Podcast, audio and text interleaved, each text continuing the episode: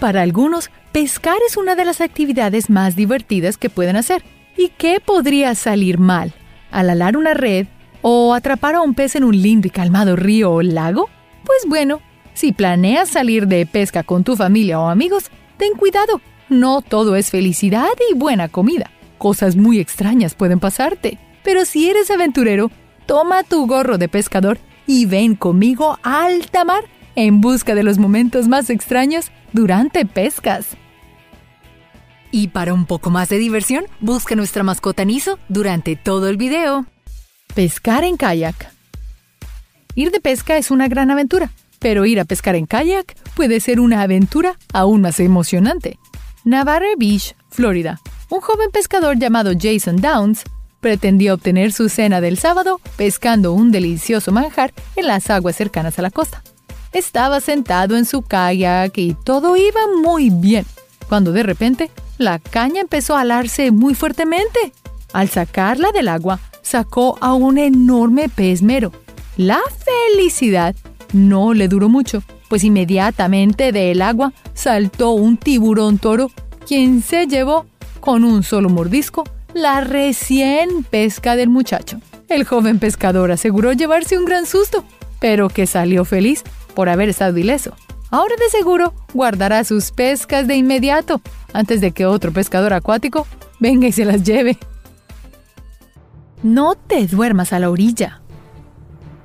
Muchas veces estamos de camping con nuestros amigos y recostarte en algún lugar con sombra puede ser una sensación completamente refrescante. El problema quizás sea quedarte dormido. Esto sucedió en Australia, cuando en el hospital de St. John el doctor Afioni recibió una llamada de emergencia en una bella tarde de verano. Un joven había sido herido por un cocodrilo. Este pescaba con sus amigos en las aguas de Mandora, cerca de Darwin, y se acercaba el atardecer el grupo de amigos pretendía cazar su cena. Uno de los jóvenes se sentó a la orilla del río. Poco a poco se quedó dormido.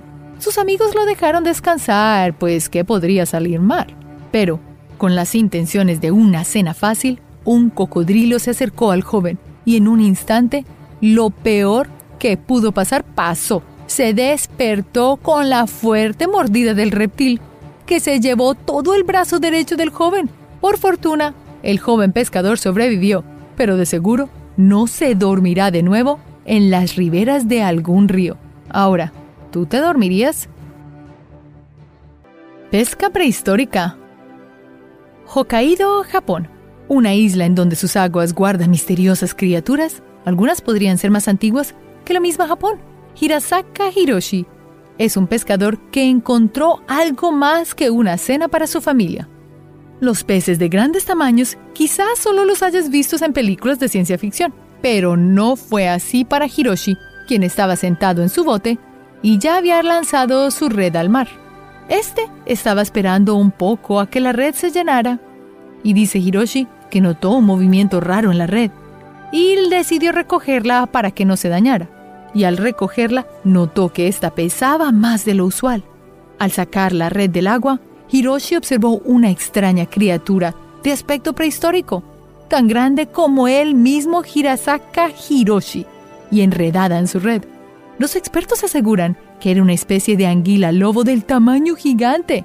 Algunas, solo algunas de estas especies alcanzan un tamaño tan superior como dos humanos promedio juntos. Así que si quieres conocer una extraña criatura prehistórica en las aguas de Hokkaido, debes sumergirte.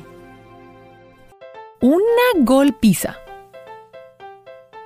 Estar de pesca en un bote con amigos y un día soleado puede ser un gran plan, que podría salir mal. En Nueva Gales del Sur, en Australia, tres amigos pasaban su sábado en el mar abierto Preparaban sus cañas de pesca mientras viajaban al lugar ideal para pescar. En el camino, la embarcación chocó con un cuerpo y pararon para revisar. Como si fuera una película de ciencia ficción, de repente, un pez marlín saltó al bote y les propició una golpiza a dos de los tres tripulantes. Al parecer, dicen los expertos en vida marina, el pez había saltado por sentirse agredido, siguiendo su instinto de defensa. Los hombres terminaron con lesiones considerables en brazos y piernas, y una vez finalizado el ataque, el pez volvió al agua, tranquilo, como si nada hubiese pasado. Los hombres regresaron a la playa y su cena tuvo que postergarse. Misterio dentro del agua. Normalmente, pescar se hace desde el exterior del agua, no dentro del agua.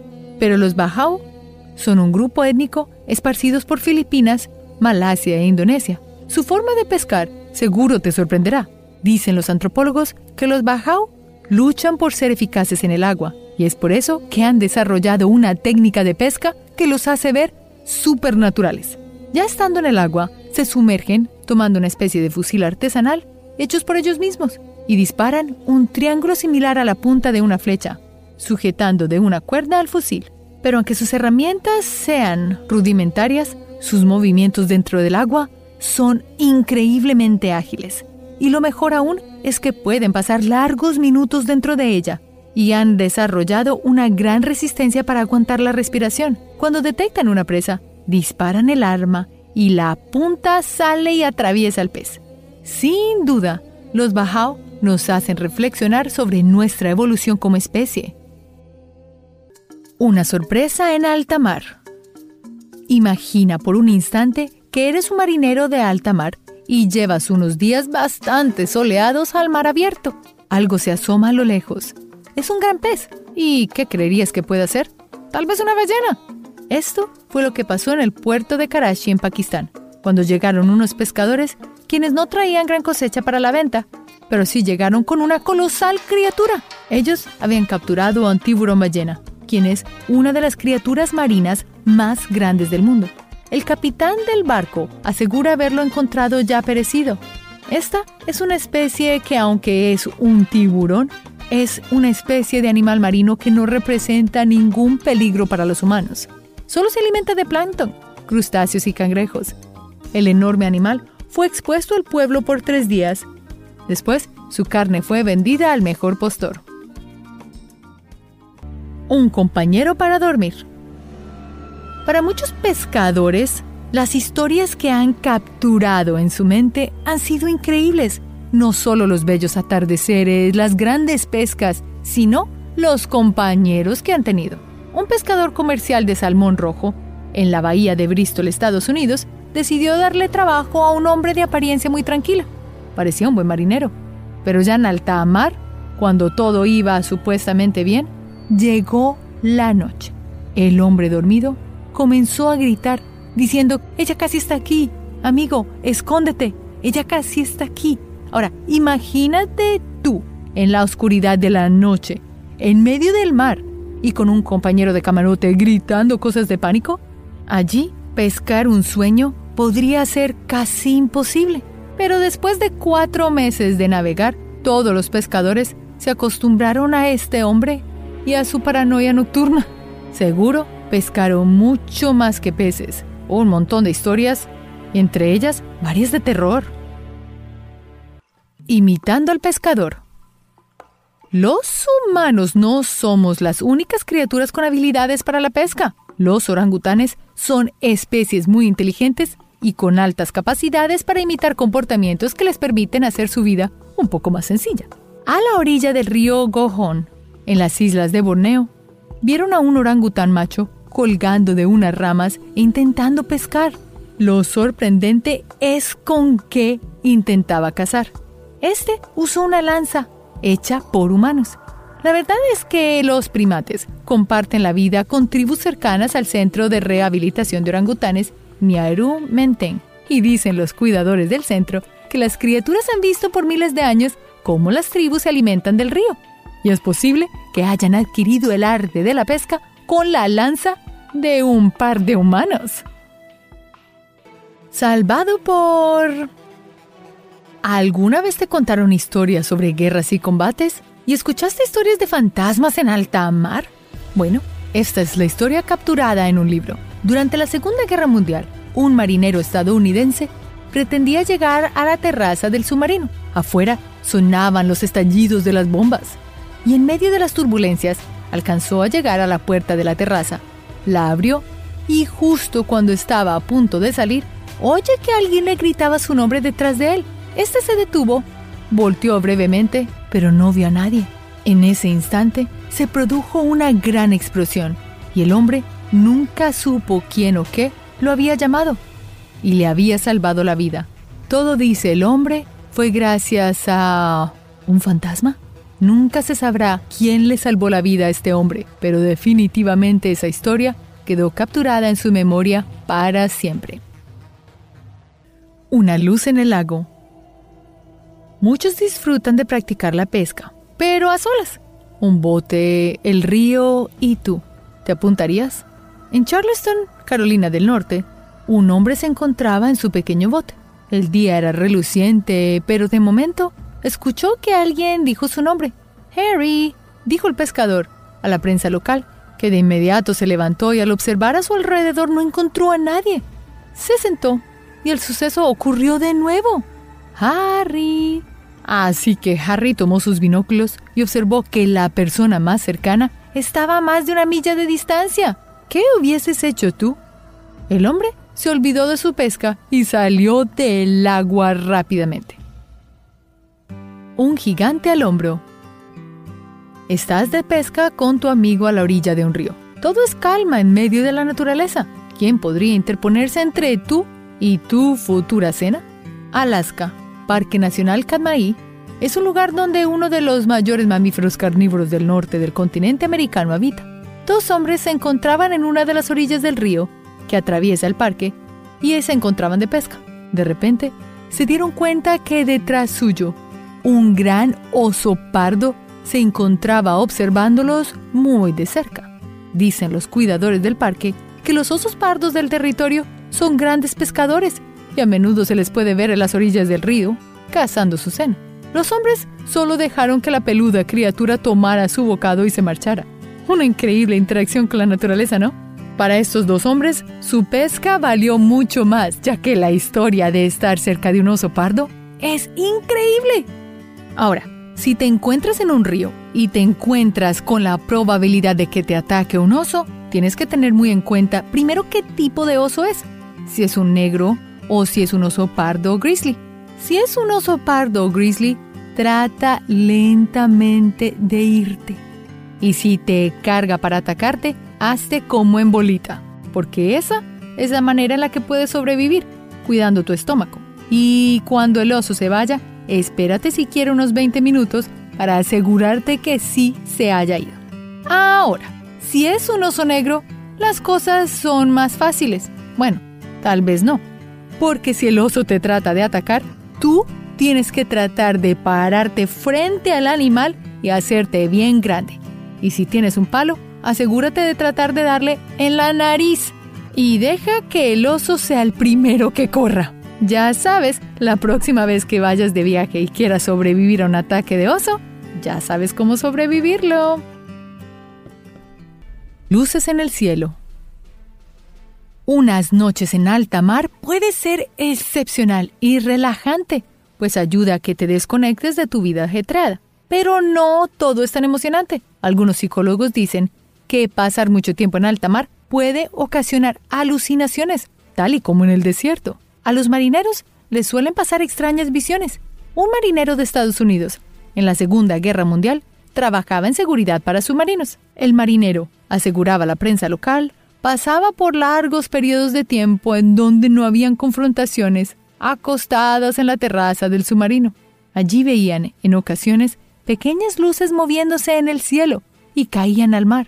Nunca supieron qué era, solo aseguraba asustarse la primera vez que las vio y luego decidió tomarlas como una gran compañía mientras pasaban largos tiempos en alta mar.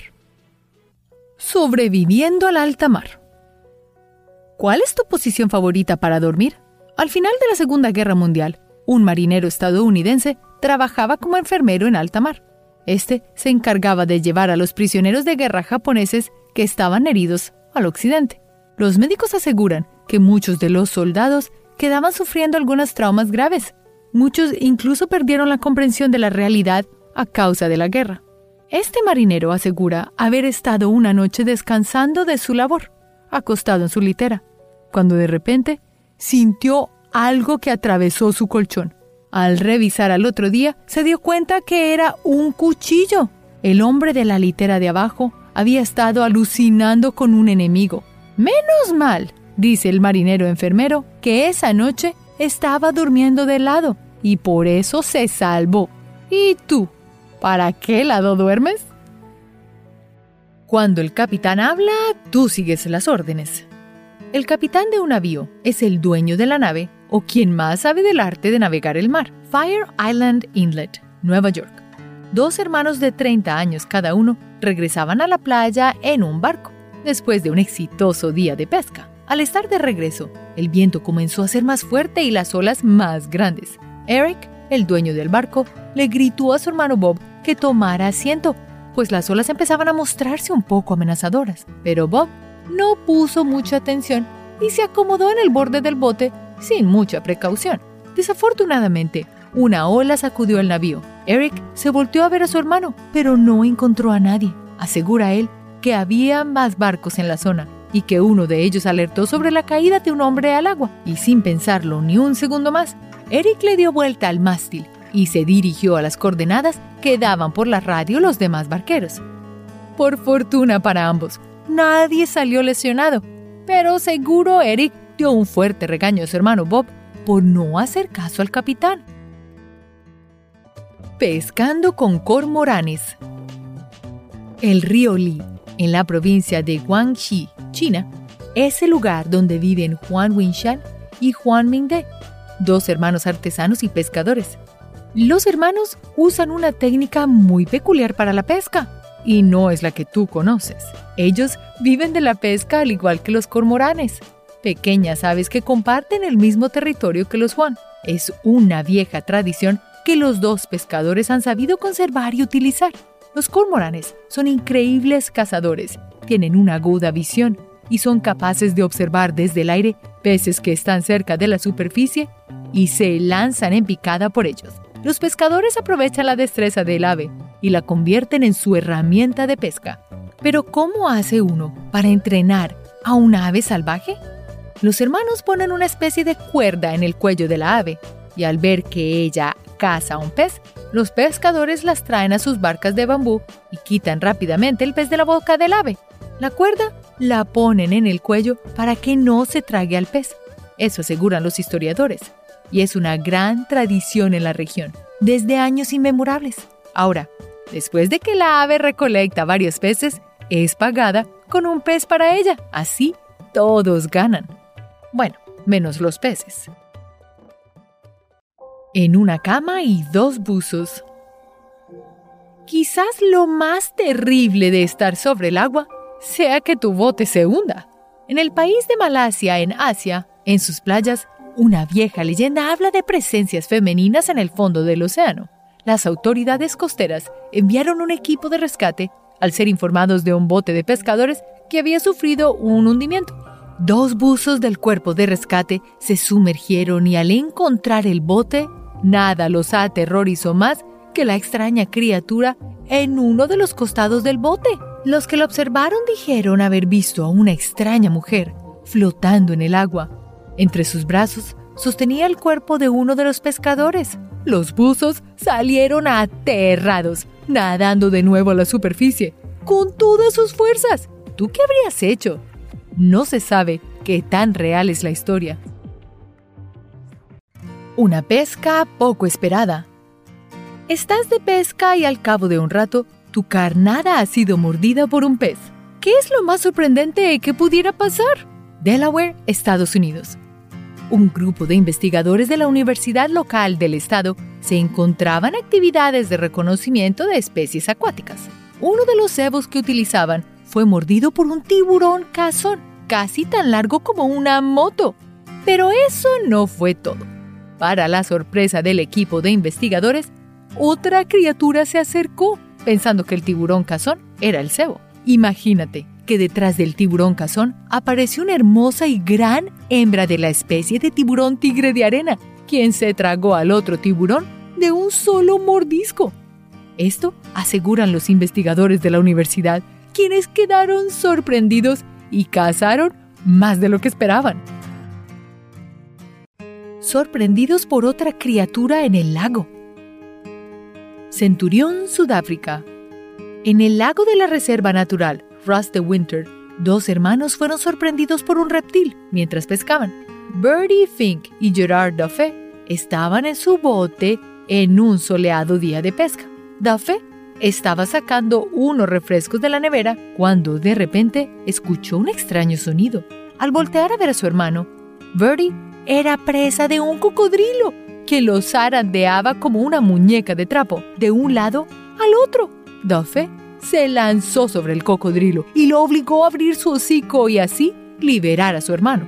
Ya por fuera de la mordida y con la criatura en el agua, Duffy estancó un poco la sangre que salía de la pierna herida de su hermano, prendió el motor del bote y corrió hacia la playa más cercana. Por fortuna, su hermano fue atendido en el hospital y por suerte lograron salvar su pierna y su vida. Un pequeño regalito playero. ¿Qué es lo más extraño que has encontrado en la playa o en el mar? Es muy común, dicen los historiadores, encontrar objetos en el océano, que sean de guerras pasadas como las guerras mundiales. Pero ¿qué harías si te encuentras con un artefacto explosivo? Esto ocurrió en la isla San Clemente en California. Un hombre se encontraba haciendo careteo cuando su diversión se vio interrumpida por un gran susto, tal y como él lo describe. Mientras nadaba plácidamente entre los peces y los arrecifes coralinos, se encontraba una bomba sin estallar. Al parecer, según los expertos, puede ser un artefacto de la Segunda Guerra Mundial. El hombre asustado salió de allí casi que corriendo sobre el agua, dejando su exploración acuática para otro momento. De paso por el mar. Los mares y los océanos han servido, según los historiadores, desde tiempos inmemorables como vía de transporte para el cruce de mercancías y de personas de un territorio a otro. Hoy, por las leyes migratorias, ya no es tan fácil viajar por el mar y ser admitido en otros territorios. Siempre hay grandes probabilidades de problemas y riesgos, y los trabajadores de las petroleras que tienen puestos de trabajo sobre el mar Mediterráneo saben sobre esto. Ellos aseguran ver grandes oleadas de personas provenientes de diferentes latitudes, en especial del territorio del Estado libio. Dicen los obreros petroleros que entre las imágenes más desgarradoras de esta oleada de migrantes se encuentran las mochilas de los niños que no alcanzan a sobrevivir a tan arriesgado viaje a mar abierto. Dicen los obreros que las mochilas pasan junto con otros elementos de otras personas que corrieron el riesgoso sueño de buscar una mejor vida, pero no alcanzaron a hacerlo realidad.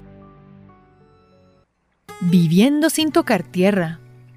Las costas de Tanintrari en el sur de Myanmar, Asia, son un lugar paradisiaco para vacacionar. Si te animas a ir, quizás corras con la suerte de conocer a una de las tribus más antiguas e insólitas del continente. Los Saluns, o también llamados Moken, son un pueblo nómada que nunca toca tierra, a menos de que el mar tenga tsunamis. Ellos viven en grandes embarcaciones artesanales. El mar es su tierra y su trabajo es la navegación. ¿Y te mareas al navegar por el mar? Bueno, dentro de los salón, ni los niños bajan a tierra. Imagínate que desarrollan su vida entre las embarcaciones y la pesca. Son expertos cazadores marinos. Hasta el temido erizo de mar, que tiene un peligroso veneno, es fácilmente manipulado por los salons. Ellos también cazan pepinos de mar y lechos marinos. Para pescar, ni siquiera utilizan cañas. Atraviesan sus presas con unas largas varas de bambú. Algunos historiadores aseguran que han conseguido sus varas con mercaderes marítimos. A mano. Alabama. Robert Earl Woodard es un retirado ganadero que pasa sus días jugando con lubinas, un tipo de pez que Earl alimenta desde hace muchos años en un lago privado. Antes de retirarse, Earl pasaba sus días viajando por el sur de Estados Unidos buscando lugares en donde pescar lubinas. Pero, ¿y qué herramientas usarías tú para ir de pesca? Bueno, Earl, como todos, utiliza una caña de pescar, pero todo cambió al retirarse oficialmente de su trabajo. Asegura Earl que un día quiso probar la pesca a mano limpia, así que tomó un pez de cebo y sumergió sus manos en el lago.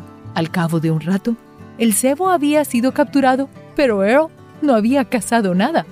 Dice que le tomó tres semanas en atrapar una lubina con las manos. Ahora las atrapa incluso sin cebo, pues se ha vuelto muy creativo.